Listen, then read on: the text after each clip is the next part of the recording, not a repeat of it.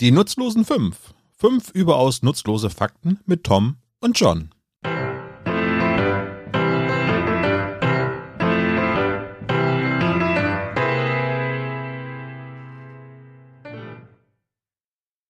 Hallo und herzlich willkommen zur inzwischen zwölften Folge 5.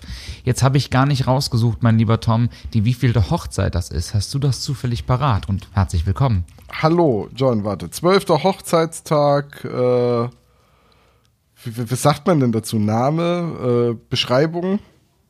Hoch, zwölfter, zwölfter Hochzeitstag einfach. Komm, wir googeln das Zwölfter Hochzeitstag ist die. Nickel- bzw. Erdhochzeit. Die Erdhochzeit, ist das da, wo man sich dann mit, mit, mit Schlamm vor Gericht bewirft, oder was? Ich dachte immer, das wäre nach dem verflixten siebten Jahr. Absurderweise gibt es auch eine zwölfeinhalbte Hochzeit. Oh, das scheint notwendig zu sein. Ne? Oh, wir haben Offenbar, zwölf ja. geschafft. Wir haben zwölfeinhalb geschafft. Aber die zwölfeinhalbte werden wir ja in diesem Podcast nie erwähnen, weil das ist jetzt die zwölfte Folge und das nächste die dreizehnte. Na, vielleicht mache ich noch eine Zwischenfolge oder du machst eine Zwischenfolge oder so. Das hatten wir ja nach der elften, nach der zehnten jetzt auch. Da war Also das aber von auch daher. notwendig. Ja, apropos notwendig, vielleicht sollten wir das, wer weiß, was heute noch passiert, vielleicht sollten wir das jetzt vorweg sagen. Ähm, Tag der Aufnahme ist Samstag, der 21. Mai. Das heißt, wenn ab dem 22. Mai irgendwie äh, Imperien untergehen, Kriege ausbrechen oder der Mond auf die Erde fällt, wir konnten es nicht wissen. Das sollte man vielleicht aufgrund aktu der aktuellen Lage noch dazu sagen, oder? Was meinst du?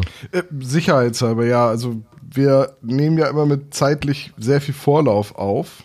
Meistens. Manchmal liegt eine Folge auch einfach eine Weile rum, bis irgendjemand sich erbarmt, sie zu schneiden.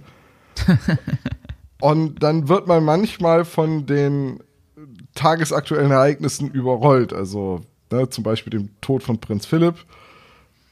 Oder jetzt Oder einfach einem ausbrechenden Krieg. ja, genau, jetzt im russischen Angriffskrieg auf die Ukraine, das äh, haben wir halt, als wir die Folgen aufgenommen haben, jeweils nicht absehen können. Und wer weiß, was jetzt als nächstes passiert. Irgendwie Vielleicht eine weltumspannende Krankheitswelle oder so.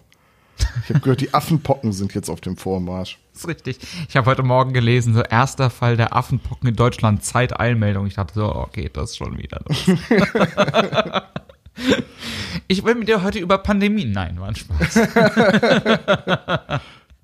Ja, also äh, Folge 12 ist es. Das heißt, du hast drei Fakten, ich habe zwei und ich, So äh, ist es. ich, bin, ich bin sehr gespannt. Hast du wieder so einen halben Fakt zum Einstieg oder? Ähm, nee, ich habe heute keinen halben Fakt zum Einstieg. Außer, ähm, aber das weißt du wahrscheinlich, das wurde mir, äh, das wurde mir zugeschickt ähm, von unserer Hörerin Nina und ähm, die hat mich darauf hingewiesen, dass Jens Wawritschek, der Sprecher von Peter Shaw bei den drei Fragezeichen, ähm, sich nebenbei auch als Sänger verwirklicht und 2020 ein Album rausgebracht hat namens Celluloid, das unter anderem die Coverversion, Coverversion, schön, die Coverversion ähm, des Disney-Songs BBB Bobby Bee Boo aus Cinderella enthält. Und sie hat sich gefragt, ob du das wohl weißt, weil ihr das beim SSP noch nie erwähnt habt. Mitbekommen habe ich das, aber gehört habe ich es nicht. Also, wenn man jetzt Jens Wawrischek zum Beispiel bei Twitter folgt, dann äh, kriegt man sowas schon mal mit. Oder halt auch bei Facebook, wo er ja seine Lesetouren hat, Hitch und ich, Mhm. wo er Hitchcock-Stücke alleine vorführt oder also Hitchcock-Lesungen quasi macht. Hast du die mal gesehen nebenbei? Nee, weil ich wollte zu einer Lesung in Hamburg, da war ich dann aber verhindert und dann kam so, ein, so eine Pandemie dazwischen, zwei ja, Jahre lang, sonst ich hätte ich das schon mich. längst erledigt. Ich habe aber gehört, und ich weiß gar nicht mehr, vielleicht warst du das sogar, der mir das erzählt hat, dass halt Jens Wawrschek ein begnadeter Schauspieler ist und äh, auch alleine einfach hervorragend auf der Bühne performt und das mit sehr viel, ja, weiß ich nicht, Inbrunst ist das falsche Wort, mit Überzeugungskraft und Glaubwürdigkeit halt äh, schauspielert. Ist spannend, ne? Inbrunst klingt irgendwie so negativ behaftet. Das klingt so drüber. Ja, das sagt heute keiner mehr. Ich weiß nicht, ob ich dir das erzählt habe. Ich könnte es dir erzählt haben, sagen wir so, weil ich habe tatsächlich mit, mit Denise zusammen ähm, eine Aufführung von Hitch und ich gesehen von Jens Wawrczyk. Da hat er auch gesungen, deswegen kam ich drauf. Ähm, und das ist wirklich wahnsinnig, wahnsinnig gut. Ähm, Tom, ich habe hier drei Begriffe für dich und ich würde dich gerne mal fragen, ob die dir was sagen. Ist das dein Nämlich- erster Fakt? Ja, genau, das ist mein erster Fakt. Ich dachte, ich gehe jetzt gleich, weil meine Fakten sind heute, zwei von den dreien sind ein bisschen länger, deswegen dachte ich, steige ich direkt voll ein. Okay. Ähm, Cat Eyes, Shooters und T-Shades. Was sagt dir das, Tom? Ähm, also Cat Eyes, ähm, das ist eine Form von einer Sonnenbrille. Und ich meine, dass T-Shades, also T-Shades glaube ich auch, ich glaube, das sind alles Formen für Sonnenbrillen, kann das sein? Das ist ziemlich gut. Das sind absolut Formen von Sonnenbrillen. Und ich dachte, weil wir am 21. Mai aufnehmen und wir gerade eine echt heiße Woche hinter uns haben, zumindest in Hamburg, ähm, rede ich mit dir mal über Sonnenbrillen. Tom, weißt du eigentlich, wann Sonnenbrillen erfunden worden sind? Ähm, ich habe das irgendwann mal, ich glaube, die ersten, also die, die Idee, dass man quasi getöntes Glas nimmt, um sich vor der Sonne zu schützen, ist deutlich älter, als man meinen sollte. Ähm, ich weiß halt, so richtig wichtig wurden Sonnenbrillen für die Polarexpeditionen im 19. Jahrhundert, wegen der Ja. hohen Sonnenstrahlung und der reflektierenden Wirkung des Schnees, um nicht blind, also schneeblind zu werden. Äh, ich könnte mir aber vorstellen, dass die wahrscheinlich in der Nautik bei Seefahrern wegen der Reflexion der, der Meeresoberfläche und des Wassers auch vorher schon wichtig waren. Und wahrscheinlich sagst du mir jetzt gleich, ja, das geht zurück auf die Wikinger und die hatten schon getöntes Glas vor den Augen. und das wäre halt sehr lässig, wenn irgendwie so ein Live Ericsson mit einer Sonnenbrille in Grönland an Land geht. Aber ich, ich würde jetzt mal auf das späte 18., frühe 19. Jahrhundert tippen für die ersten wirklich richtig gefertigten Sonnenbrillen. Also, ähm, viel früher. Viel früher, ja, okay. Viel Habe früher. hab ich ja jetzt, habe ich ja jetzt erwartet. Und, und wie viel früher? Und die Wikinger. Nein, nicht die Wikinger, aber die Chinesen tatsächlich. Und zwar geht die Geschichte der Sonnenbrille eigentlich zurück ins China des 11. Jahrhunderts. Ähm, und damals haben die einen bestimmten Zweck erfüllt. Und zwar nicht nur das Fernhalten von Sonnenlicht aus den Augen, sondern die wurden in erster Linie von Richtern benutzt, die sie bei Verhören und Prozessen getragen haben. Und zwar so schön groß, um die Emotionen der Richter zu verstecken. Und die Idee dahinter war, dass man nicht preisgibt als Richter, was man fühlt, um die zu Verhörenden oder die Angeklagten ähm, noch zusätzlich zu verunsichern. Ah, okay. Und dass das mit der Sehstärke kommt, ist deutlich jünger, aber auch deutlich älter, als du vermutet hast. Und zwar kommt das auf in Italien um 1430. Oh, sogar noch zu barocken Zeiten. Da mit Sonnenbrillen oder das Glas genutzt wird, um gezielt Sehverbesserungen herzustellen, das ähm, geht aber auch auf das 18. Jahrhundert zurück und zwar auf James Ayscough. Ich hoffe, das spricht man so aus. Ähm, der hat nämlich angefangen mit gefärbtem Glas zu experimentieren, um gezielt Sehverbesserungen herzustellen. Und der ging damals noch davon aus, dass wenn ein Glas so grün-blau-stichig ist, er damit Sehschwäche ausgleichen kann. Aber dass Sonnenbrillen so ein Massenprodukt geworden sind, ähm, das gibt's erst seit den 1920er Jahren und natürlich durch Hollywood. Und äh, die eine der bekanntesten Sonnenbrillen gibt's seit den 1930er Jahren. Und ähm, das liegt daran, dass die US Army Massenaufträge für Sonnenbrillen für Flugzeugpiloten in Auftrag gegeben hat, ähm, um die Augen vor allzu grellem Höhenlicht zu beschützen. Und die Brille trägt noch heute den Namen Ray-Ban Aviators. Ja. Und der berühmteste Aviator-Träger der Welt gerade ist. Joe Biden. So. Und ich habe darum einfach noch mal ein paar, ein paar Fakten um Sonnenbrillen rausgesucht, weil das ist so herrlich sinnlos, sowas zu wissen. Oh, darf ich den einen, Ähm. den ich weiß, sagen? Oh, klar. Äh, Ray-Ban ist kein Markenname, sondern eigentlich die Bezeichnung der Aufgabe, dass sie halt eben vor Strahlen schützt und das wurde zum Markennamen. Also die, die Firma, die die produziert, heißt nicht Ray-Ban. Das ist richtig. Inzwischen heißt sie so, aber am Anfang war das nicht so. Das ist vollkommen richtig, ja. Und zwar kommt das von der Firma Bausch und Lomb. Die weitere Entwicklung der Sonnenbrille ändert sich dann 1936 durch Edwin H. Land, ist auch ein schöner Name, der erstmals einen Polaroid-Filter einbaut und damit UV-Strahlung durch die Sonnengläser filtern kann. Und so richtig zum Trend werden sie in den 50er, 60er Jahren. Ähm, allerdings eine primitive Frühform von Sonnenbrillen findet sich bereits bei den Inuit, bestehend aus Tierknochen, oft aus Elfenbein. Stimmt, da sind nur so kurze Sichtschlitze drin, ne? Das habe ich bei äh, The Terror gesehen, dass da, dass Genau. so eine Art Sonnenbrillen tragen. Genau. Es geht also nicht um Glas, sondern wirklich nur um einen Schlitz im Knochen, der vor das Gesicht gezogen wurde, ähm, in einem Versuch, Schneeblindheit vorzubeugen. Und dann geht's weiter. Die größte Sonnenbrillenkollektion der Welt hat Elton John mit mehr als äh, 1000 Paaren. Wenn du mich jetzt gefragt hättest, wer hat die, hätte ich sofort Elton John geraten. Ja, oder? Total, total. Okay. Und äh, der 27. Juni ist offizieller Sonnenbrillentag in den USA. Das bekannteste Modell der Sonnenbrille heißt Wayfarer und stammt auch von Ray-Ban. Ähm, das wird seit 1953 gebaut und bis heute unverändert. Und die, zu den berühmtesten Trägern gehörten Andy Warhol, ähm, Bob Dylan, John F. Kennedy, James Dean, Marilyn Monroe und ich. Tom Cruise auch. Ganz spannend ist dabei noch, dass in den späten 70ern ähm, die Popularität ganz stark nachlässt. 1980 werden nur noch 18.000 Stück davon verkauft.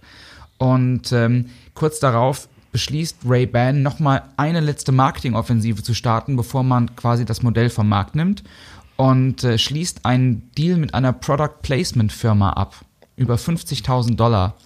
Und ähm, die Konsequenz ist, dass die Wayfarer in den 80ern in über 60 Film- und Fernsehshows auftauchen, unter anderem bei den Blues Brothers, bei Miami Vice, bei The Breakfast Club und, und, und.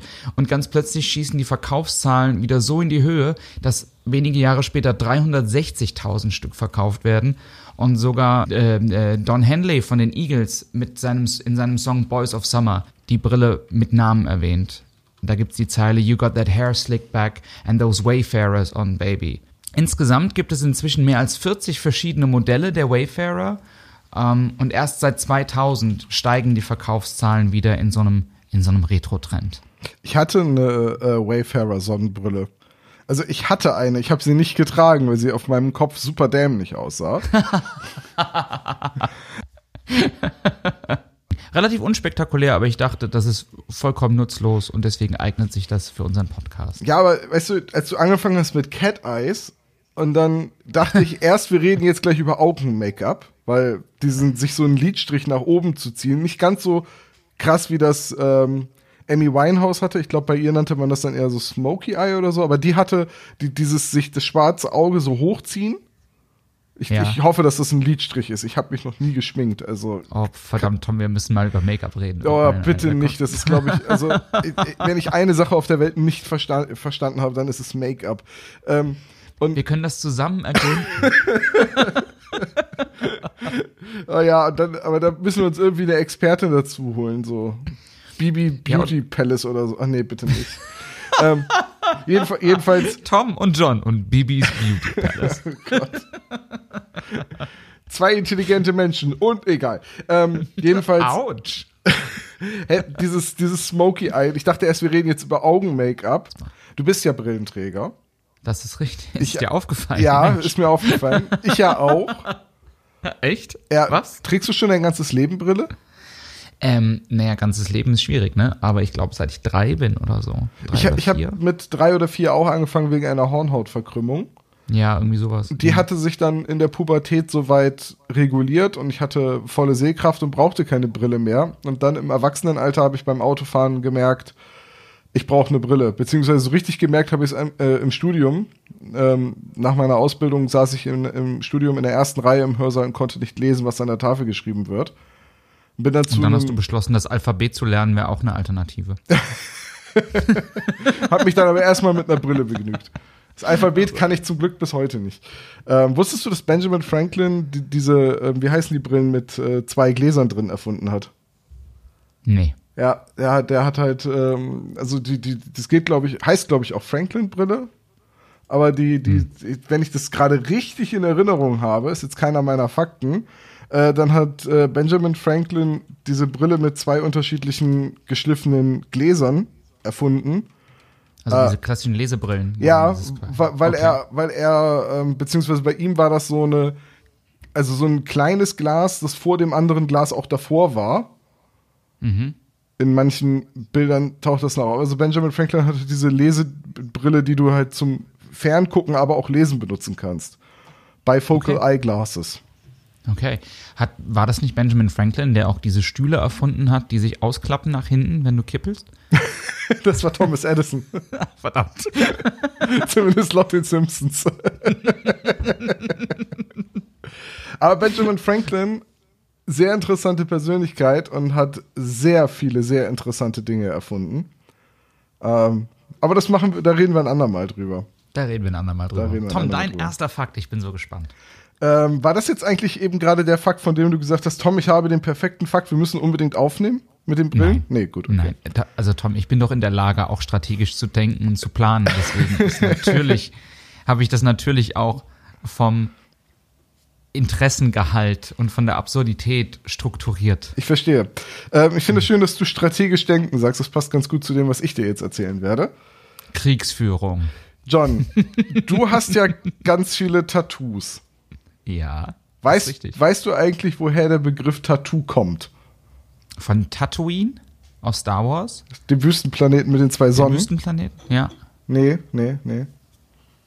Tattoo. Habe ich tatsächlich noch nie drüber nachgedacht. Tattoo. Tat.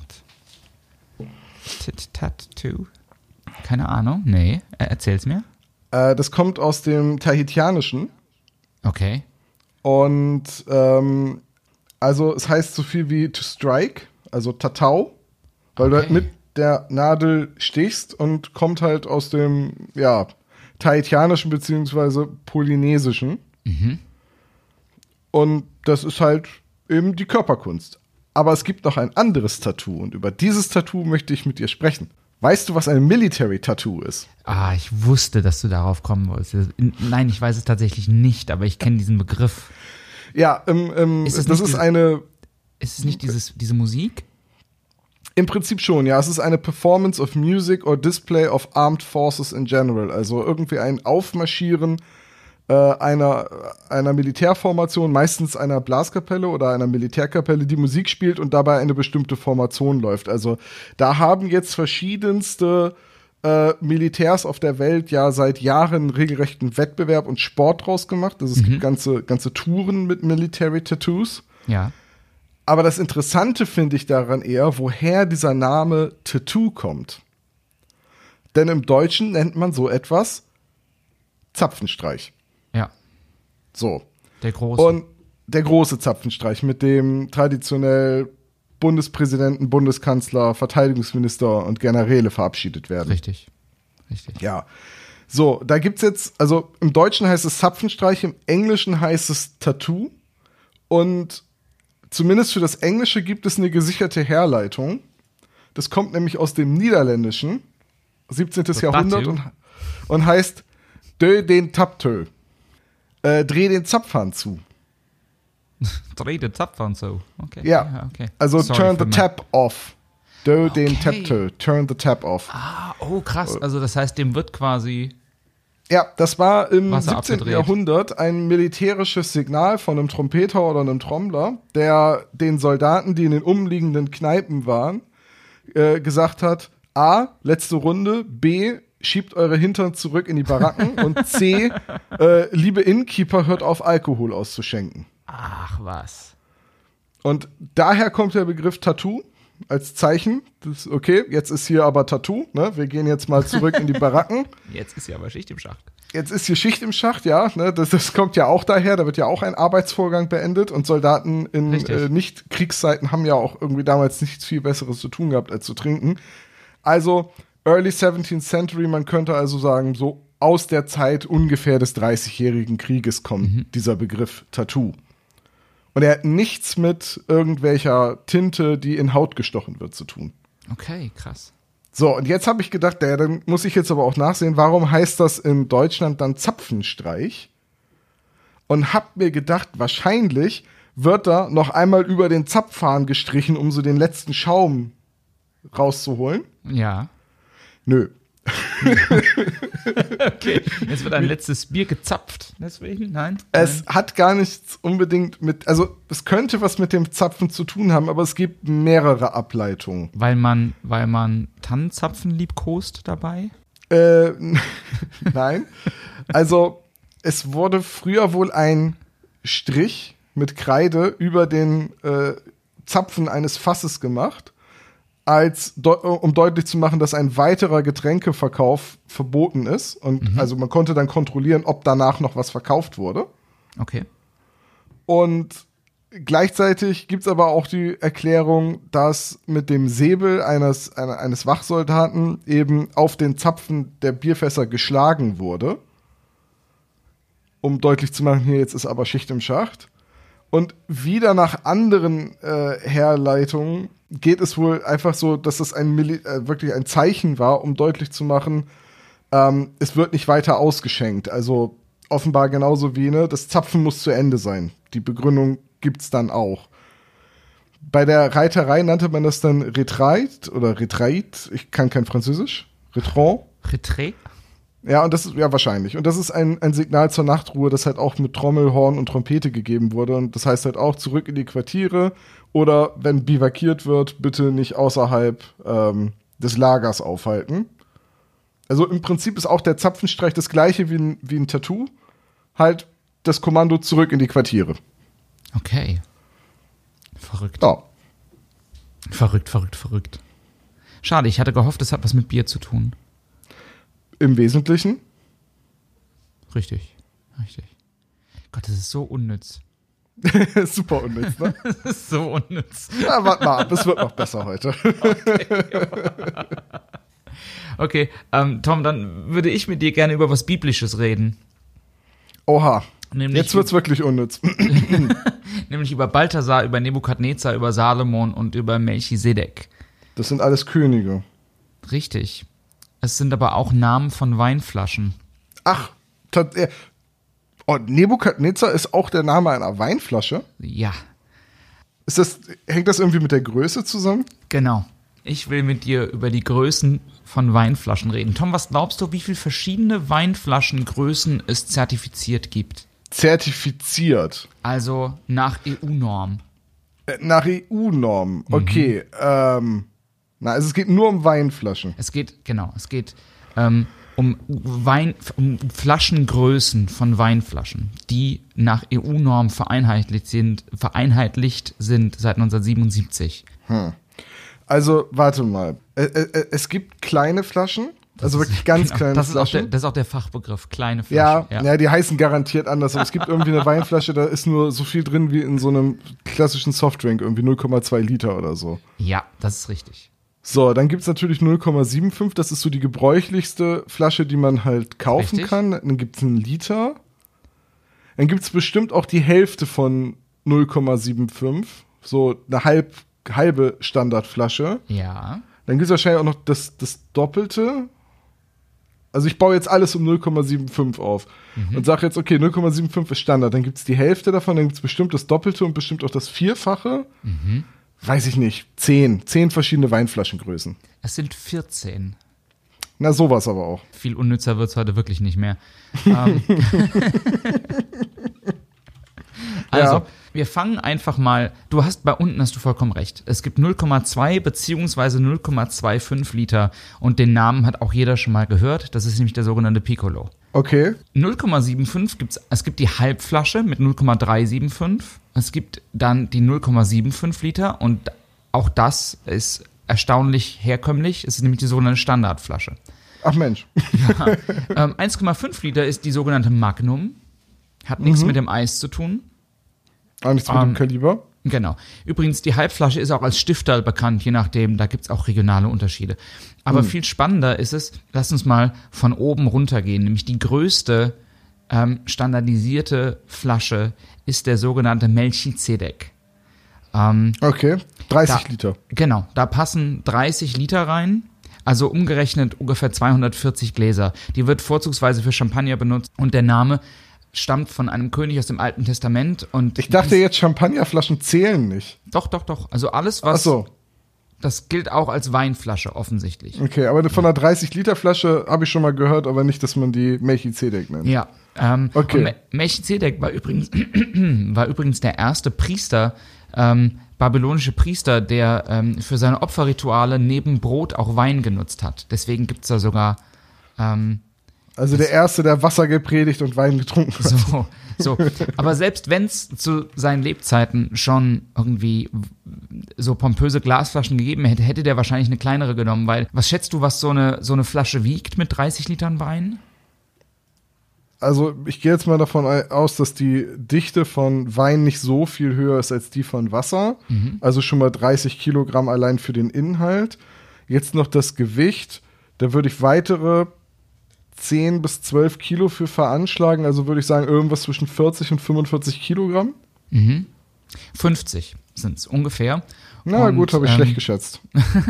Und ähm, weil das ja auch ein bisschen schwierig ist, dann so einen guten Wein oder was, einen Champagner nicht zu verschütten, ähm, gibt es extra Vorhaltungen oder, oder Halterungen, ähm, in denen diese Flasche quasi mit einer Kurbel geneigt wird, um ähm, auszuschenken daraus.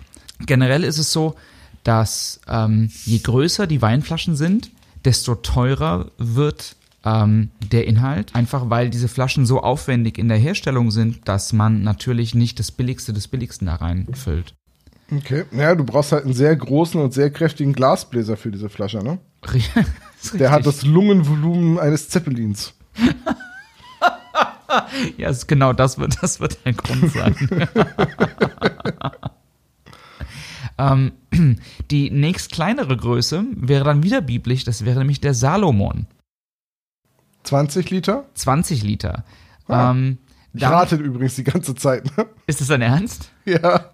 Krass. Okay. Die drittgrößte wäre der Goliath mit 18 Litern. Ähm, dann geht's weiter auf Nebukadnezar mit 15 Litern. Das ist übrigens, Nebukadnezar ist der König von Babylon. Ich weiß nicht, warst du schon mal in Berlin ähm, und hast dir schon mal ähm, diese Museumsinsel angeguckt? Ich war schon in Berlin und ich war auch schon mal auf der Museumsinsel, aber das ist so lange her, dass ich mich da nicht dran erinnere. Ähm, da gibt's ein Museum, da kannst du dir das ähm, berühmt, also Nachbau des berühmten Ishtar-Tors angucken. Das ist der Eingang ähm, zu ähm, Babylon, durch das Alexander der Große geritten sein soll. Das ist so ganz toll mit so blauen Fliesen. Das war zu Zeiten von Nebukadnezar. Egal. Einem seiner Nachfolger ist dann die nächst kleinere Flasche gewidmet, nämlich Balthasar, ähm, die 12-Liter-Flasche. Salamanasar, ein As äh, assyrischer König, steht Pate für die nächst kleinere mit 10 Litern. Es geht dann immer so weiter. Es gibt dann noch den ähm, ähm, Salamanasar mit 9 Litern, es gibt den Methusalem oder den Imperial mit 6 Litern und den Jeroboam mit 5 Litern und den Rehoboam mit 4,5 Litern und den Jeroboam mit äh, 3 Litern und dann kommen wir zum Magnum. Aber ganz spannend ist vielleicht noch, dass das Ganze auch regionale Unterschiede noch hat in der Namensgebung. Ja. Es gab nämlich ursprünglich nicht alle Weinflaschengrößen in allen Weinregionen. Zum Beispiel im Bordeaux heißt die 18 Liter Goliath Melchior. Und in der Champagne heißt die 6 Liter Flasche Methusalem. Im Bordeaux aber Imperial. Ganz spannend ist vielleicht noch die größte Weinflasche der Welt. Irgendeine Idee, wie viel Liter da reingehen? Die größte Flasche der Welt, wie viel da reingeht? Ja, die größte Weinflasche der Welt.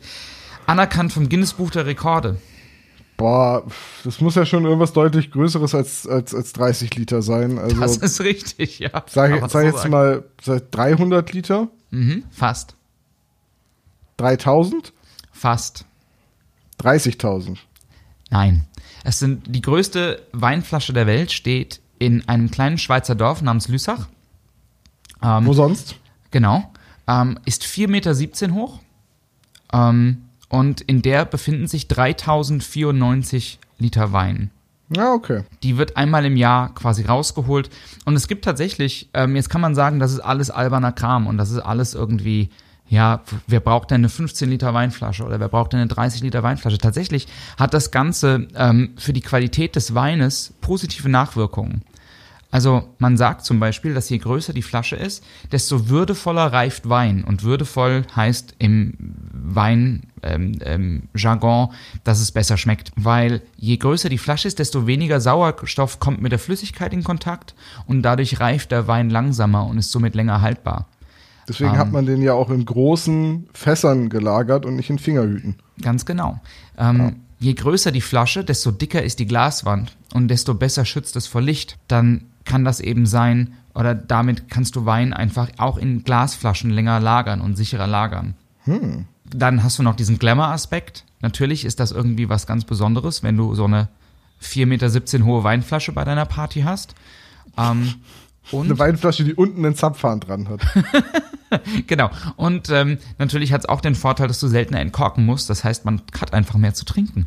Das ist ja auch mitunter was Schönes. Diesen, diese ganzen Fakten hat, äh, auf die bin ich übrigens nicht selbst gekommen, sondern die hat mir unsere Hörerin Linda Hartmann zur Verfügung gestellt und hat mich da auf ein paar Webseiten hingewiesen. Unter anderem auch, und ich kopiere dir das mal eben in unseren, in unseren Chat und ich werde das auch in den Show Notes verlinken, ein Foto der größten Weinflasche der Welt.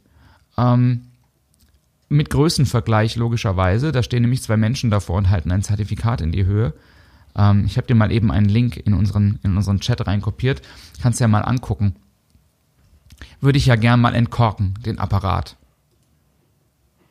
Das ist der schlechteste Anmachspruch der Welt. Oh, Tom. Entschuldigung. ja, es ist, äh, es ist wirklich eine gewaltig große Weinflasche, ja.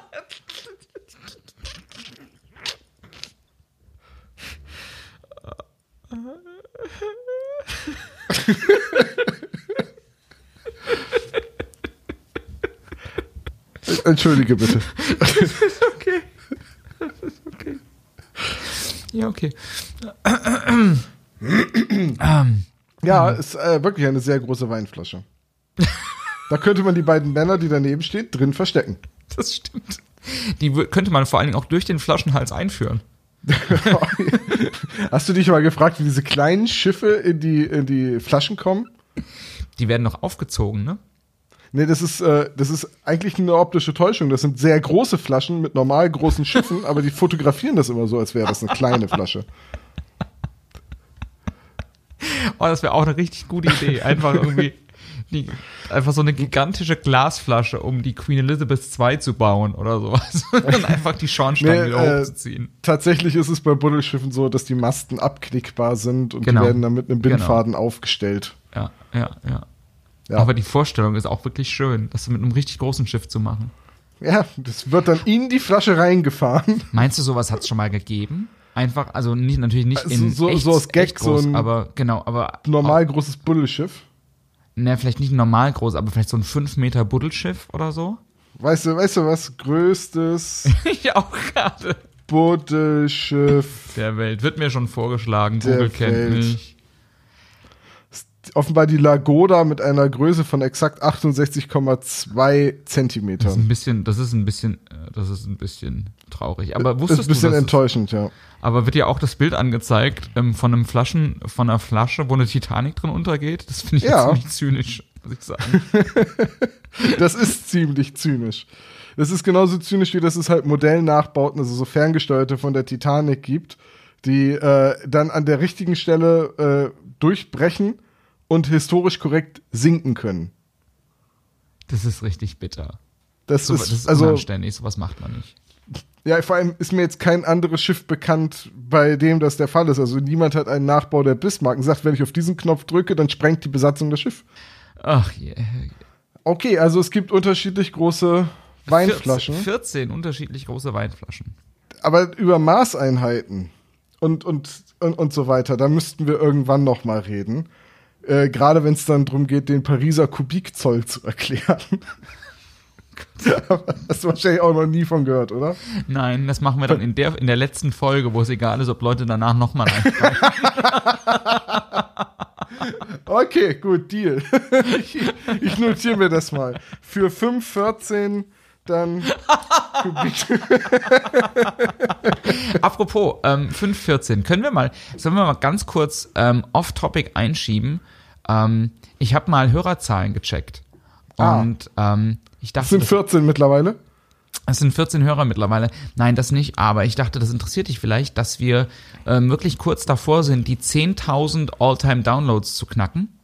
Oh, das ist ja großartig. Es ist total, ne? Und wir haben ähm, inzwischen eins, also von unseren zehn Folgen, die wir veröffentlicht haben, eins, zwei, drei, vier, fünf, Fol äh, eine Folge, die über 1000 individuelle Hörer hat und fünf weitere Folgen, die sich zwischen 940 und 998 Hörern bewegen. Das heißt, wir sind quasi dabei, sechs von zehn Folgen über 1000 Hörer zu haben. Das ist richtig gut. Okay, lass mich raten. Die Folge mit den meisten Hörern ist die erste. Nee, die zweite. Das ist ja verrückt. Ja. Ah, das ist wahrscheinlich, weil viele Leute die erste Folge ja schon kannten, weil sie die damals beim, Genau. äh, beim Spezial Solar Podcast gehört haben. Genau. Und Ah. die, die quasi ähm, die verhältnismäßig am meisten gehörte Folge ist unsere Folge 8. Ähm, die, hat, die haben wir nämlich am 22. Januar diesen Jahres veröffentlicht und die hat jetzt schon 932 Hörer. Und ähm, das ist wirklich, das ist wirklich verrückt. Also, Ich finde das sehr cool und ich freue mich darüber. ja, total, äh, total. Ich finde, es ist irgendwie. mit sowas Unnützem wie diesem Podcast Leute Total. begeistern kann. Das ist schön. Ja, ist richtig. Und ähm, ich finde es total toll, dass uns Leute mit so einem Schrott, den wir hier fabrizieren, irgendwie uns ihre Zeit schenken und und und irgendwie ähm, das ist dann, ich fühle mich ein bisschen gebauchpinselt. Deswegen dachte ich, schiebe ich das mal ein an der Stelle und äh, vielen, vielen Dank. Es ist wirklich, also es, ich, es ist wirklich, ich kann nur wieder sagen, ja, ich finde es großartig, aber äh, ich will mich auch nicht die ganze Zeit wiederholen. Ich bin, Ja. Ich ich dachte, bin schockiert, wie viele Leute diesen Podcast hören. Jetzt muss ich aufpassen, was ich sage. Ich auch. Meine Frau sagte neulich, sag mal, hört das eigentlich irgendjemand, was ihr da fabriziert? Und ich so, ja, ha, hier sind die Zahlen. und sie war so, oh, krass, okay, wow. Ah, John, wie komme ich von da aus jetzt ähm, zu meinem zweiten Fakt? Ich dachte, Mhm. ich dachte, dein zweiter Fakt muss was mit Mathe zu tun haben, deswegen rede ich über Zahlen als Überleitung. Nee, mein zweiter Fakt hat tatsächlich was mit äh, einem Military Tattoo zu tun. Dein Ernst? Ja, Okay. und zwar möchte ich einmal kurz erwähnen, das bekannteste Military Tattoo mit der größten Zuschauerzahl weltweit Mhm. ist das Royal Edinburgh Military Tattoo. Okay. Das habe ich tatsächlich Das- schon gehört, ja. Findet jedes Jahr in Schottland statt mit Tausenden von Zuschauern, wirklich Tausenden und äh, Militärkapellen aus aller Welt. Hier in Bremen hatten wir jahrelang das, äh, die, die Musikschau der Nation, wo auch Militärkapellen aus aller Welt hergekommen sind und haben zwei Tage lang ihre Performance gezeigt.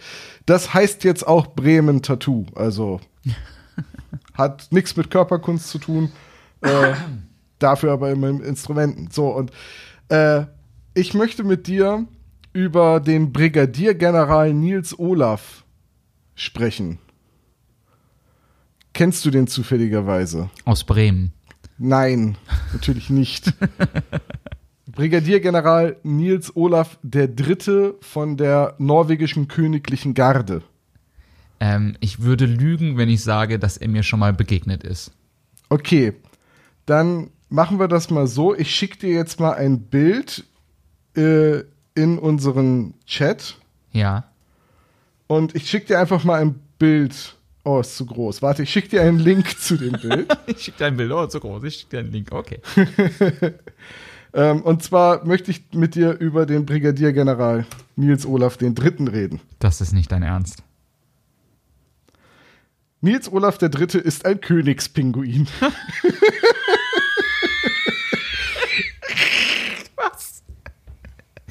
Was zur Hölle?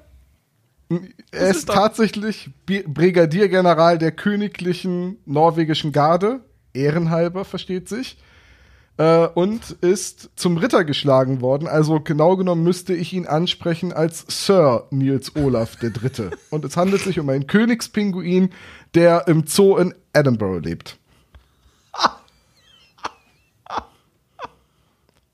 Und auf dem Bild, das wir auch gerne verlinken, man findet es aber auch sofort, wenn man nach Nils Olaf sucht, äh, sieht man halt den Pinguin, wie er an einer Militär-Ehrenformation vorbeischreitet und an seinem Flügel Nein, Tom, trägt der, er der, der watschelt. Watschelt, ja. Er eine, eine, eine Militärparade abwatschelt. Er, er, watschelt, er watschelt die Militärparade ab. Äh, und an seinem Flügel trägt er tatsächlich mit so einer kleinen Klammer sein Rangabzeichen, einen Orden, der ihn als Brigadiergeneral ausweist. Ich finde, er guckt sehr erhaben. Er guckt sehr erhaben. Ne? Also, na, ist das Staub auf Ihrer Schulter? Wie wollen Sie denn den Feind töten mit Staub auf Ihrer Schulter? ähm, Das erinnert mich gerade so ein bisschen an die Szene aus dem Dschungelbuch, wo der Elefant irgendwie, wo Colonel ha Hardy, hieß der Colonel? Ich glaube Colonel Hardy, oder? Der, der, der Elefant aus dem Dschungelbuch? oh, pff, ist lange her. Wo er Vielleicht. den Elefanten vorabschreitet und einer hat so eine Beatles-Frisur. Sagt, Haar ab, sie sehen aus wie ein Beatle. Äh, so, jetzt, warum hat die norwegische Königsgarde ein Pinguin als Maskottchen beziehungsweise als Colonel in Chief? Das ist eine wirklich berechtigte Frage, weil es Briten sind und die alle einen Schlag haben. Nee, ist ja ein Norweger. Scheiße, du hast recht. Ja, Aber das der ist doch ja in Edinburgh im Zoo. Er lebt in Edinburgh im Zoo. Okay, Exil pass auf. Also, sozusagen. Norwegen war das erste Land, das den Südpol erreicht hat. Ja, 1911.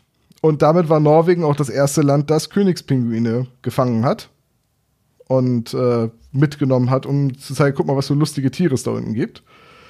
Und 1913 hat die norwegische, ähm, hat der norwegische äh, Shipping Magnate, also Großräder im Prinzip, Christian Salvesen, dem König und damit dem Edinburgh Zoo, zu seiner Eröffnung einen Königspinguin geschenkt.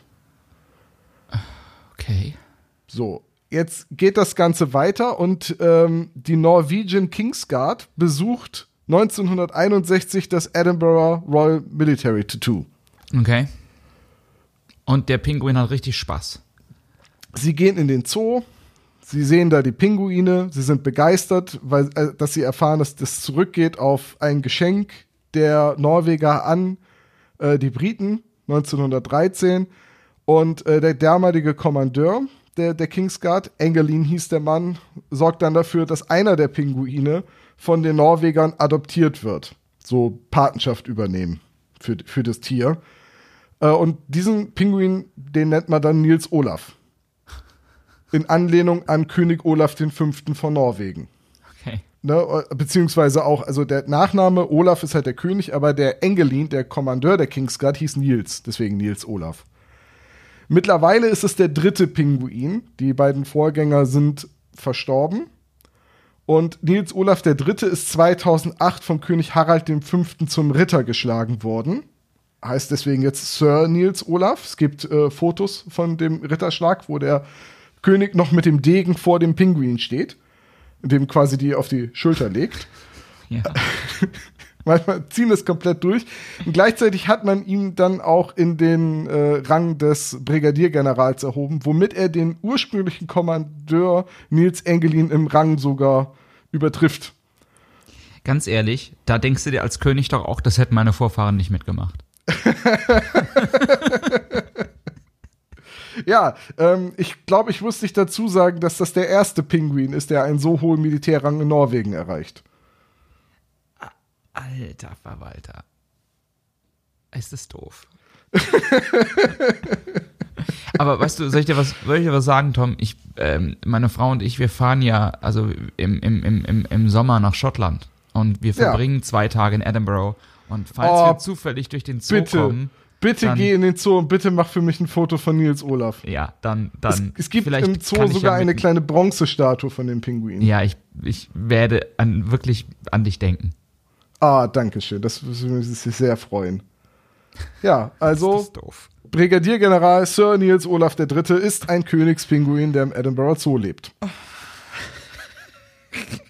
Ich konnte übrigens nicht rausfinden, ob es gleichzeitig auch der höchste Militärrang eines Pinguins jemals gibt. Also ich kenne jetzt das äh, äh, antarktische Militär nicht gut genug. Von, also, ne, also vielleicht, ich kenne jetzt die, die Militärstruktur der, der Pinguine da unten nicht. Die Militärstruktur der Pinguine. The theoretisch gibt es ja Hörst über du dir den eigentlich Königs mal zu, wenn du redest? Theoretisch gibt es ja über den Königspinguin noch die Kaiserpinguine. Die sind ja ein bisschen größer und höher gewachsen. Ich könnte mir vorstellen, dass da so eine natürliche Hackordnung besteht und dass die deswegen da unten immer den höheren Militärrang haben. Ich weiß Ja, es nicht. Ja, die haben so ein Feudalsystem etabliert, wo es dann auch, wo es dann auch irgendwie, keine Ahnung, Peasant Ich kann, äh, was ich sagen kann, ist, dass Eselspinguine wahrscheinlich die, die Kampftaucher sind, weil sie die schnellsten Pinguine unter Wasser sind. Ach so, ich dachte, das sind die, die die Karren ziehen. Das wäre auch möglich, unter Wasser, unter Wasserkarren. Und ich schätze mal, Adelie-Pinguine sind da unten sowas wie die Luftwaffe, weil die so hoch immer aus dem Wasser rausspringen können. Ja, ich, ich muss dringend was über Elefanten rausholen. Naja, gut, aber ich dachte halt, Nils Olaf, der Dritte, das ist wirklich nutzlos, das zu wissen. Das ist total nutzlos, absolut. Oh Gott, Tom. Ja, was soll's. Tom, ja, was soll's? Das war die Idee hinter diesem Podcast.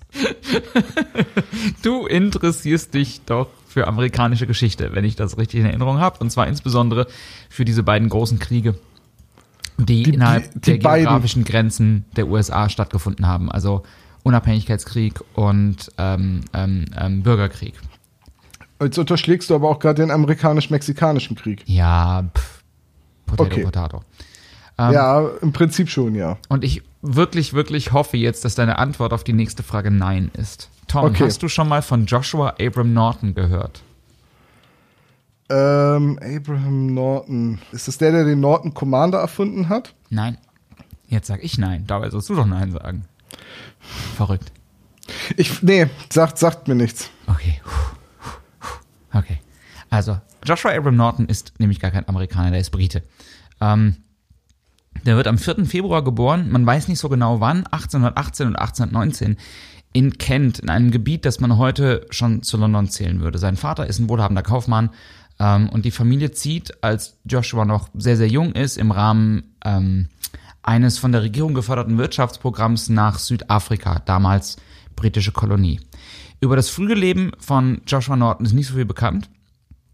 Ähm, aber das ändert sich ab dem Jahr 1849. Da reist Norton, sein Vater ist inzwischen verstorben, und hat ihm richtig viel Geld vermacht nach San Francisco. Er lässt sich nieder und wird schnell zu einem der reichsten und bekanntesten Bürger der Stadt. Man sagt, ähm, er hat bei seiner Ankunft 40.000 Dollar dabei gehabt und kann das schnell vermehren äh, in 250.000 Dollar. Und das ist 1849 unfassbar viel Geld. Ähm, in erster Linie verdient er das mit Immobilien.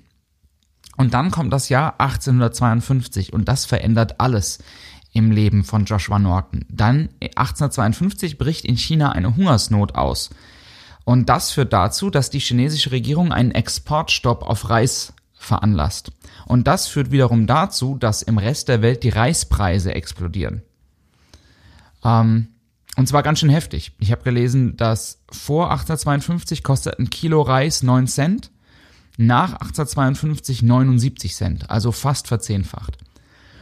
Jetzt hört Norton aus sicherer Quelle, dass ein Schiff aus Peru demnächst einlaufen soll, welches 91.000 Kilo, also 91 Tonnen Reis transportiert. Und weil er so viel Kohle hat, kauft er kurz entschlossen das Schiff samt Ladung. Was er nicht weiß, ist, dass noch weitere Schiffe von Peru unterwegs sind, die auch Reis geladen haben. Und das führt dann dazu, dass Norton, der ungefähr 15 bis 16 Cent pro Kilo Reis jetzt investiert hat, ähm, sich finanziell ruiniert. Denn weil es noch andere Schiffe gibt, fällt der Kilopreis Reis auf 3 Cent. Und jetzt hat Norton ein riesiges Problem. Es folgen viele Rechtsstreitigkeiten und 1854 entscheidet der Supreme Court von Kalifornien Norton, der darauf geklagt hatte, dass sein Reis von minderer Qualität sei, in der Hoffnung, aus diesem Deal noch rauszukommen, ähm, müsse seine Schulden bezahlen. Bis 1858 hat er seinen Reichtum durchgebracht und ähm, seine und Zeitungen berichten, er lebe in sehr beschränkten Umständen in einem Working Class Boarding House. Warum ist das wichtig? Es ist deswegen wichtig, ähm, weil sich in Joshua Norton ganz viel Wut gegen die amerikanische Justiz aufbaut. Und Ah. der hat seinen eigenen Staat gegründet, ne? Nee, viel besser. Nee? Nee, viel besser. Ähm, Die, Repu die Republic of Norton. North Carolina. North Carolina. nein, nein, viel, viel besser. Norton entwickelt eine Wut auf das Rechts- und Politiksystem der USA und schreibt einen offenen Brief, den er Manifest nennt, und ähm, bezahlt mit dem Geld, was ihm bleibt, den San Francisco Daily Evening Bulletin, das wiederholt zu veröffentlichen. Was auch passiert. Und dann kommt's. Zwei Monate später, es ist der 17. September 1859. Ähm, Joshua Norton, immer noch wütend, macht sich auf den Weg zum San Francisco Daily Evening Bulletin, die wiederholt sein Manifest veröffentlicht haben, um persönlich einen offenen Brief vorbeizubringen, mit der Bitte, ihn auch zu veröffentlichen. Und in diesem Brief deklariert er sich selbst zum Kaiser der Vereinigten Staaten. Unterschrieben ist der Brief mit Norton, the First Emperor of the United States of America. Und ich dachte, ich zitiere mal aus diesem Brief. Okay, ja, bitte. Ich zitiere einfach mal und ich übersetze das dann gleich kurz. Ich fasse es auf Deutsch nochmal zusammen, aber die Sprache ist einfach wundervoll. At the peremptory request and desire of a large majority of the citizens of these United States, I, Joshua Norton, formerly of Algoa Bay, Cape of Good Hope, and now for the last nine years and ten months past of San Francisco, California, declare and proclaim myself Emperor of these United States. And in virtue of the authority thereby in me vested, do hereby order and direct the representatives of the different states of the Union to assemble in musical hall of this city on the first day of February next, then and there to make such alterations to the existing laws of the Union as may ameliorate the evils under which the country is laboring, and thereby cause confidence to exist both at home and abroad in our stability and integrity. Also, er ähm, ich reiße. Er auf Bitten und Sehen einer großen Mehrheit der Bürger dieser Vereinigten Staaten erkläre erklärt sich Joshua Norton zum Kaiser und in Ausübung dieser Autorität bittet er Abgeordnete der Staaten, sich am kommenden 1. Februar in der San Francisco Musical Hall einzufinden, um Gesetz, Gesetzesänderungen abzustimmen, die das Böse, unter dem das Land leidet, zu vertreiben. Die Zeitung druckt diesen Brief, allerdings in der Sparte Humor. Was für ein Dick-Move. Ähm, allerdings wird Joshua Norton insgesamt 21 Jahre regieren und insgesamt mehr als 250 Dekrete erlassen, die alle überliefert sind. Am 12. Oktober, 18, ich dachte, ich habe so ein paar rausgesucht. Am 12. Oktober 1859 ähm, lässt Josh Norton I. formell den Kongress auflösen, da dieser wiederholt gegen seine Anweisungen verstoßen habe. Im Januar 1860 fordert Norton I. die US-Armee auf, den Kongress aufzulösen, denn dieser habe gegen sein kaiserliches Dekret vom 12. Oktober 1859 verstoßen und sich nicht aufgelöst. Ähm, sowohl der Kongress als auch die Armee ignorieren die Dekrete des neuen Kaisers. Aber Ach es, geht, ja, aber es geht weiter. Im Juli 1860 verfügt er die Auflösung der Republik und die Einsetzung einer temporären Monarchie. Am äh, 1862 befiehlt er sowohl protestantischen als auch der katholischen Kirche, ihn offiziell als Kaiser anzuerkennen, denn nur so sei der Bürgerkrieg zu beenden. Am 12. August 1869 erklärt er die Auflösung der Republik, der Republikanischen und der Demokratischen Partei ähm, und er stellt die Bezeichnung seiner Heimatstadt, San Francisco, ähm, also man bezeichnet ja San Francisco manchmal so ein bisschen abschätzig als Frisco, aber da das natürlich nicht nur seine Heimatstadt ist, sondern natürlich auch Hauptstadt seines Reiches, stellt er ähm, das unter Strafe, dass man San Francisco als Frisco bezeichnet. Ähm, 25 Dollar muss man ähm, laut Emperor Norton ersten zahlen. Das entspricht heute ungefähr 600 Dollar. Aber es gibt auch ganz viele andere spannende Aspekte. Zum Beispiel gibt es Dekrete von ihm, die beinhalten ähm, ein, ähm, ein, Verbot, ein Verbot aus religiösen Gründen Konflikte auszutragen. Ähm, es gibt ein Dekret, das fordert den Bau einer Hängebrücke zwischen Oakland und San Francisco und einem Tunnel zwischen Oakland und San Francisco. Spannenderweise, beides existiert inzwischen. Ähm, und ähm, man hat ihm nachgesagt, ähm, dass er aufgerufen hat, international eine League of Nations zu gründen, um internationale Konflikte zu vermeiden. Problem, problematisch ist allerdings, dass ähm, Norton der Erste zunehmend frustriert ist darüber, dass man seinen Befehlen nicht nachkommt. Und so ordnet Sind, er. sind wir das nicht alle mal? Das ist richtig. Und so ordnet er wiederholt an, die Armee möge doch die Regierung verhaften. Seine Tage verbringt Kaiser Norton I. damit, dass er in kaiserlich blauer Uniform ähm, durch Oakland und San Francisco streift, politische Treffen besucht, sowie das Theater oder diverse Konzerte. Ähm, dabei trägt er zusätzlich ähm, goldene Schulterklappen, die ihm Secondhand von einem befreundeten Mitglied der Armee geschenkt worden sind. Dazu gerne auch einen Biberhut mit Faunfeder, ähm, einen Gehstock oder einen Schirm oder einen abgehalfterten Säbel, den er gebraucht in einem Gebrauchtwarenladen gekauft hat. 1867 dann der Eklat, Kaiser Norton wird verhaftet. Und zwar wird er vom San Francisco Police Department verhaftet und man empfiehlt ihn einzuweisen wegen einer psychischen Störung. Das allerdings verursacht in San Francisco öffentliche Proteste und Empörungsschreiben, die in Zeitungen veröffentlicht werden. Man sagt, er habe kein Blut vergossen, er habe niemanden beraubt und kein Land geplündert, was man von anderen Kaisern nicht gerade behaupten könne. Er sei deswegen ein guter Kaiser und gehört freigelassen. Oh Mann, das ist so typisch amerikanisch, ey. Der Chef der Polizei von San Francisco interveniert und veranlasst die Freilassung, entschuldigt sich öffentlich und weist fortan alle Mitglieder der San Francisco Police Force an, ihm ehrfürchtig zu salutieren, wenn sie ihm begegnen. Und fortan haben alle Mitglieder der San Francisco Police Force die Pflicht, Kaiser Norton I. zu salutieren, wenn sie ihm auf der Straße begegnen. Ähm, das Ganze wird auch öffentlich anerkannt. Es gibt nämlich einen Zensus von 1870. Ähm, also das Zensus sind für die, die das nicht wissen, diese ähm, die amerikanischen, ähm, wie heißt es, Bevölkerungs Volkszählung. Volkszählung, genau, ähm, wo eben auch Berufe festgehalten werden und die listet Joshua Norton mit dem Beruf Emperor, also Kaiser auf. Äh, Er lässt sein eigenes Geld drucken, welches sogar in mindestens zehn Restaurants in San Francisco akzeptiert wird und welches nach wie vor gelegentlich bei Auktionen auftaucht, wo, seine, wo einzelne Scheine mit mehr als 10.000 Dollar gehandelt werden. Und als Kaiser betreibt er natürlich Außenpolitik. Ähm, Norton schreibt wiederholt Briefe an ausländische Präsidenten und Kaiser. Und als 1862 Napoleon III. Mexiko ähm, äh, ich, ich will sagen, überfällt, ähm, zirkuliert ein öffentlicher Brief, ähm, eine öffentliche Aufforderung, Norton der Erste solle den Titel Protector of Mexico annehmen, was er auch tut. Er nennt sich fortan Emperor of these United States and Protector of Mexico. Die Konsequenz sind in San Francisco kursierende Legenden, er sei der uneheliche Sohn von Napoleon III.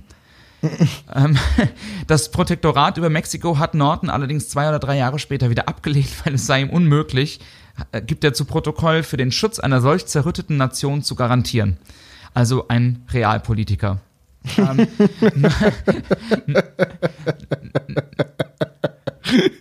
Okay, ja. Norton schreibt zahlreiche Briefe an Queen Victoria, in der er ähm, sie ähm, bittet, ihn zu heiraten. Ähm, und er argumentiert, die Hochzeit Hat sie es getan? Ho in, nein, hat sie nicht. Sie Okay. hat es ignoriert, aber er argumentiert, Shocking. die Hochzeit würde das Bündnis zwischen den beiden Staaten neu stärken. Ähm, die Queen antwortet nicht, aber als er den König von Hawaii anschreibt, ähm, Kamahama, oh Gott, äh, Kama, ah, Ka, Kamehameha, Ka, das schneiden wir raus, Kamehameha, den fünften, Kamehameha, also fast wie Kamelhaar, aber Kamehameha, Kamehameha, nein, Ka, scheiße, Kamehameha, Kamehameha, den fünften, Ja, ja, Kamehameha, so wie die Attacke aus Dragon Ball. Das lasse ich unkommentiert stehen, Jeder Dragon Ball-Fan, der diesen Podcast hört, wird die ganze Zeit lachen, während du versuchst, diesen Namen auszusprechen. Das ist okay, das sei Ihnen gegönnt. Sie haben ein trauriges Leben, Sie sind Fans von Dragon Ball. Ähm, ähm, also, er äh, schreibt den König von Hawaii, Kamehameha, den fünften, an und bittet Wie ihn, heißt der? Kamehameha. Ist Ja, doch ganz einfach. Ich habe Dragon. Ball geguckt als Kind. ähm, ähm, und bittet ihn um ein Staatsanwesen auf Hawaii. Das bekommt er. Sein Brief hat aber noch weitere Konsequenzen, nämlich der König von Hawaii, Kamehameha V., ähm, sieht fortan Norton I. als wahren Herrscher der Vereinigten Staaten an und lehnt es fortan ab, mit dem Kongress oder dem Präsidenten überhaupt Korrespondenz zu haben. ähm, und ist damit der einzige Herr, ausländische Herrscher, der Norton, Kaiser Norton I. als offizielles Staatsoberhaupt der USA anerkennt. Ähm, am 8. Januar, ich glaube 1880, kollabiert Norton der Erste auf offener Straße und ein herbeigerufener Krankentransport kommt zu spät und er stirbt noch ähm, vor Ort. Der San Francisco Morning äh, Call schreibt ähm, ganz poetisch: On the reeking pavement, in the darkness of a moonless night, under the dripping rain, Norton the First, by the grace of God, Emperor of these United States and Protector of Mexico, departed his life. Der San Francisco Chronicle titelt zwei Tage später Le Roi est mort, also the King, der König ist tot. Norton Der erste verstirbt vollkommen verarmt, obwohl es immer wieder Gerüchte über seinen exorbitanten Reichtum gegeben hat. In seinem Nachlass findet man fünf oder sechs Dollar, das ist ein Zitat, ein paar Accessoires, zum Beispiel einen heruntergekommenen Säbel, sowie ein gefälschtes Telegramm von Zar Alexander II., in welchem dieser ihm zur Hochzeit mit Queen Victoria gratuliert, sowie ein gefälschtes Telegramm des französischen Präsidenten, der ihn vor der Hochzeit warnte, denn diese sei, Zitat, ein Risiko für den Weltfrieden. Ähm, eigentlich sollte Norton einfach bestattet werden, weil da war halt kein Geld für eine pompösere Beerdigung. Allerdings findet sich eine Gruppe von San Franciscoer Geschäftsleuten zusammen, die einen Spendenfonds einrichten, um die Beerdigung entsprechend pompös zu gestalten. Der San Francisco Chronicle berichtet von mehr als 10.000 Menschen aller gesellschaftlicher Schichten, die gekommen seien, um dem Kaiser die letzte Ehre zu erweisen. Ein paar Tage später korrigiert man sich allerdings selbst und gibt kleinlaut zu, es seien nur ungefähr 30 Menschen gewesen. Ähm, Norton wird beerdigt am Masonic Cemetery San Francisco und wird 1934 umgebettet äh, zum Woodlawn Memorial Park. Und jetzt wird's nochmal spannend, denn ähm, ein Fan von Emperor Norton Ersten war Mark Twain. Und ähm, es gibt in Huckleberry Finn den Charakter, äh, den Charakter äh, The King und der basiert auf Emperor Norton im Ersten. Ähm, genauso wie, ich weiß nicht, hast du Lucky Luke gelesen? Nein, also nicht, nicht alle, aber äh, ein paar bestimmt mal. Es gibt in Lucky Luke einen Charakter, der heißt L'Emperor Smith oder Emperor Smith und auch der Mhm. basiert auf Emperor Norton im Ersten. Und äh, in The Sandman, dieser Comicreihe von Neil Gaiman, taucht Norton der Erste sogar als Charakter wirklich auf. Was für ein abgefahrener Charakter.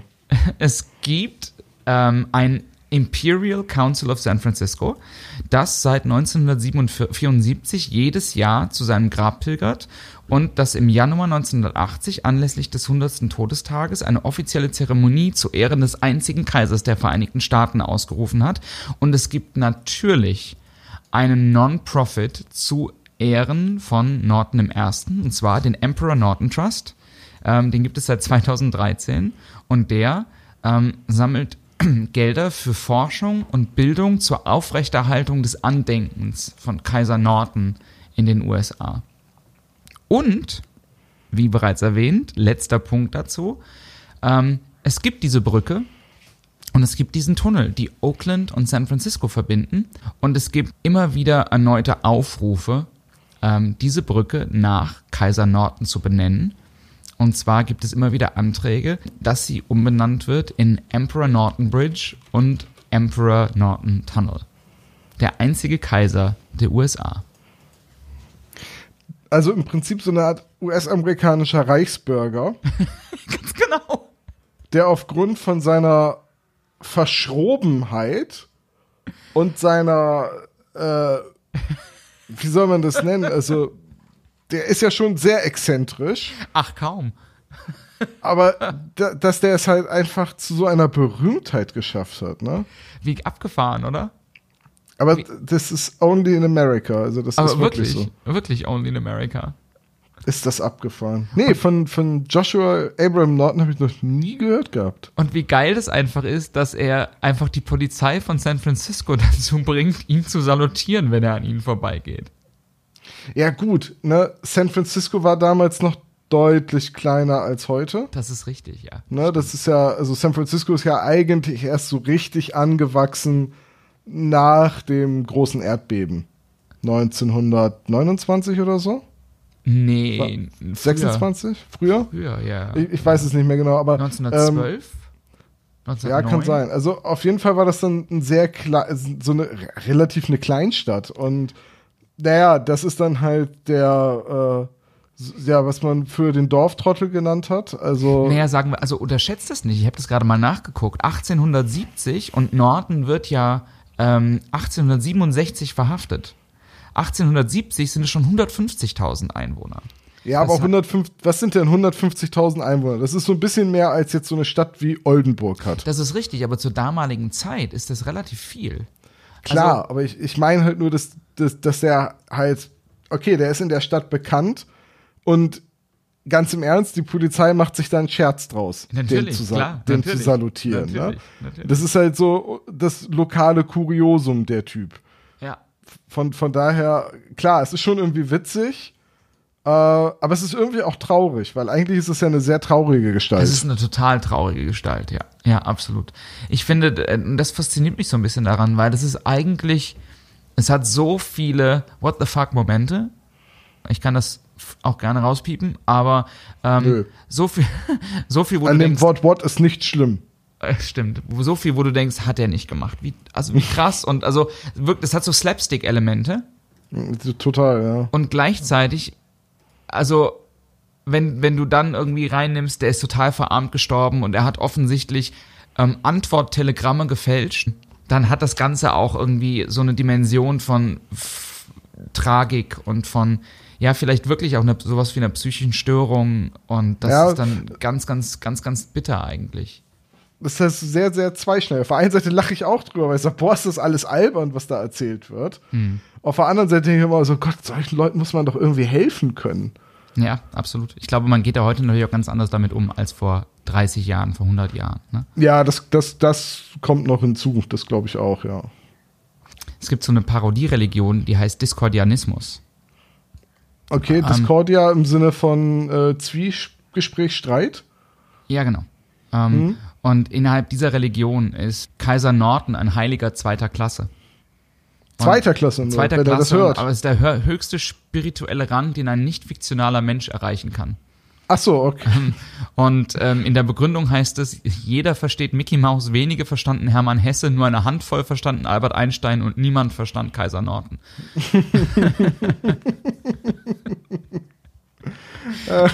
okay. Gut. Ähm, es gibt ein Kaiser Norton Musical und ähm, die Edikte, die es noch, ähm, oder es gibt so kaiserliche Edikte oder Dekrete, ähm, die sind im ähm, äh, City of San Francisco Museum tatsächlich ausgestellt. Also man kann die, man kann die angucken. Man kann die angucken gehen. Was für ein abgefahrener Typ, ja. Das ist Warte mal, ich lese hier gerade was. Ja. Dass, dass es bis 2011 auch einen Science-Fiction-Preis, den Emperor Norton Award gab. Ja. Verrückt. Also es ist total abgefahren. Ähm, er taucht in der Folge von Bonanza auf. Also das ist auch so ein Charakter, der sich irgendwie durchzieht durch die amerikanische Kultur des frühen 20. Jahrhunderts. Mhm. Ja, also es ist wirklich, es ist absolut abgefahren. Dass ich davon noch nie gehört habe. Krass. Interessant. Das ist ja Nein, richtig eigentlich cool. nicht, eigentlich vollkommen nutzlos. Nein, das ist total, das ist total interessant. Ja, Weil ich jetzt immer, wenn ich irgendwo den Namen äh, Joshua Abraham Norton oder irgendwas mit Norton oder Kaiser Norton oder was auch immer höre, äh, sofort wäre, ah, das ist eine Anspielung auf. Äh, ja, John, äh, ich würde sagen, du hast diese Folge gewonnen. 3 zu 2. lass mich raten, du gewinnst die nächste Folge. Wir werden sehen, aber du weißt, ne, wenn es erstmal 2 zu 0 steht, ist ein 1 zu 1 nicht mehr möglich. Oh, sind wir jetzt wieder, sind wir jetzt nach 5.11 schon wieder bei Fußballersprüchen? Wir sind schon wieder bei Fußballzitaten. Nee, aber ich, ich, ich gebe mich geschlagen, du hast 3 zu 2 gewonnen. Das waren wirklich drei herrlich unnütze. Ähm, Das stimmt, das stimmt. Dann, äh, ja, war's das für diese, für diese, für diese Woche, wollte ich gerade sagen, aber das hieß ja, dass wir nächste Woche schon wieder kämen. Das war's für diese Ausgabe von ähm, fünf, fünf überaus nutzlose Fakten und ich glaube, wir haben unserem Namen mal wieder alle Ehre gemacht, mein lieber Tom. Es war mir wie immer ein Vergnügen. Ja. Und äh, genau, wenn es euch Wir haben- ja, wir haben heute über zwei schillernde Militärpersönlichkeiten geredet. Kaiser Ja. Norton und Nils Olaf III. ja, ja, ja, ja, ja. Wir haben mit einer Magnumflasche auf sie angestoßen, So weil wir uns es. eine Nebukadnezar nicht leisten können. Richtig. Und äh, haben dabei mit Sonnenbrillen verdammt cool ausgesehen. Wir machen irgendwann mal so ein Promo-Foto, okay? Wir beide mit Sonnenbrille, Champagnerglas mit so einer riesigen Flasche hinter uns und davor so ein Pinguin in Militäruniform. Lass uns bitte noch über Zigarren reden vorher, dass wir die einfach auch noch aufs Foto packen können. Und im Hintergrund streikt ein Schmuckeremit. Ich dachte, im Hintergrund, im Hintergrund spielt das Edinburgh Royal Military Tattoo. Und, Das wäre äh, auch gut. Ja. Ach, komm, Okay. Es war mir ein John. Vergnügen. Ich bedanke mich für dieses unnütze Wissen, das jetzt für immer irgendwas Wichtiges aus meinem Kopf verdrängt haben wird. Ja, so sehe ich Ich, auch. ich habe schon bei der Aufnahme gemerkt, dass ich nicht mehr die Geheimzahl meiner Girocard weiß. Das ist, musst du auch nicht. Das ist egal. Das Es braucht reicht, kein wenn, es reicht, wenn du die weißt. Genau, es ist 3, 5, 7, 8. Es ist doch nicht 3, 5, 7, 8, oder? Als ob ich das jetzt kommentieren würde. Es ist 2845. Ah, gut, dann war ich ja, Der dann lag ich ja daneben. Das ist ja gut. Der, der, der gleiche Code wie bei der Stanley Parable. Darüber reden wir vielleicht beim Andermal. nächsten Mal. Macht's gut, ihr Lieben da draußen. Tschüss. Ciao, auf Wiederhören.